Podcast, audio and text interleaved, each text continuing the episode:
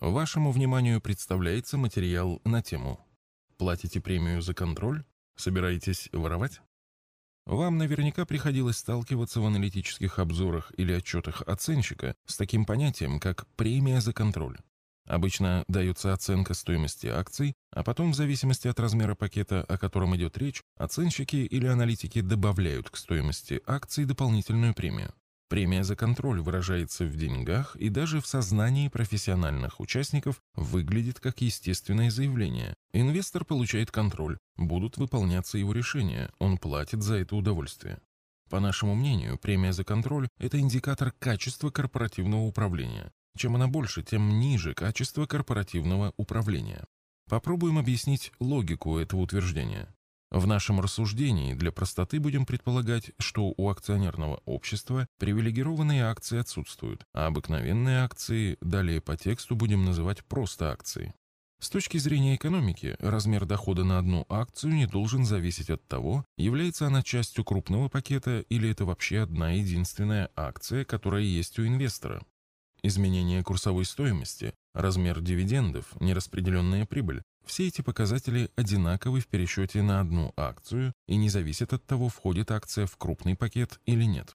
В чем же тогда прагматичное поведение человека, который платит премию за контроль? На этот вопрос может быть два ответа.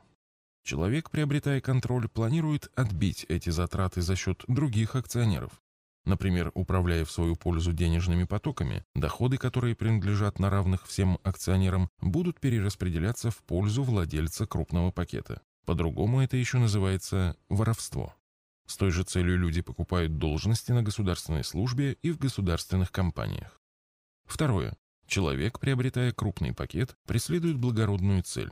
У него есть план эффективного развития этого бизнеса. Он предполагает, что своими действиями увеличит стоимость компании и таким образом отобьет свои затраты. Как частный случай этого варианта можно рассматривать стремление навести порядок в компании, где все плохо, где процветает воровство менеджмента или крупных акционеров. Эти действия сами по себе могут привести к существенному росту стоимости бизнеса, потому что увеличится прибыль, ее перестанут пилить. А повышение качества корпоративного управления неизбежно ведет к снижению ставки дисконтирования при оценке стоимости акций. Рассмотрим второй вариант более подробно.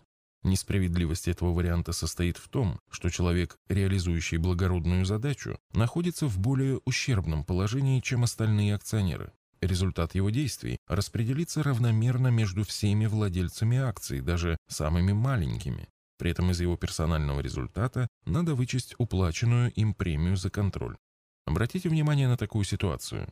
Когда акционер X приобретает 75% акций компании Y, по закону об акционерных обществах он должен дать оферту другим участникам по той же цене, что и при покупке основного пакета. Да, закон предусматривает различные права и обязанности для акционеров в зависимости от размера доли, но нигде в законе не сказано, что он может дать цену оферты остальным акционерам меньше, так как в случае покупки основного пакета ему пришлось заплатить премию за контроль. Тем не менее, зачастую некоторые компании, ссылаясь на отчет оценщика, где фигурирует премия за контроль, предлагают по оферте меньшую цену, чем для основного пакета.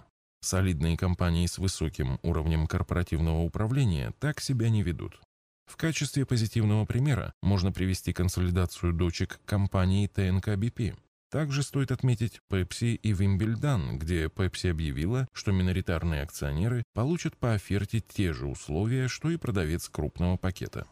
Люди, использующие премию за контроль в качестве аргумента для неравных условий, де-факто признаются в своем намерении обворовывать других акционеров. В идеальном акционерном обществе не должно быть разницы, каким количеством акций обладает акционер. Это показывает практика западных компаний, где премия за контроль стремится к нулю. В развитых странах приобретение крупных пакетов ведет к существенному росту ответственности. Для портфельного инвестора наличие премии за контроль – это не очень хорошо при любом раскладе. Если кто-то платит премию за контроль, то, возможно, он собирается пилить доходы компании, и это плохо. Если он платит эту премию для того, чтобы исправить ситуацию, это значит, что она плохая в моменте. А улучшится она в будущем или нет – это вопрос дополнительного исследования. Вывод. Размер премии за контроль обратно пропорционален качеству корпоративного управления. Постскриптум. Не стоит путать премию за контроль с платой за ликвидность. Это ситуация, когда цена акции при проведении операций с крупным пакетом может существенно отличаться от рыночной стоимости как в большую, так и в меньшую сторону. Большим объемом операций по покупке можно взвинтить цену акции на открытом рынке до такой степени, что она будет неинтересна для покупателя.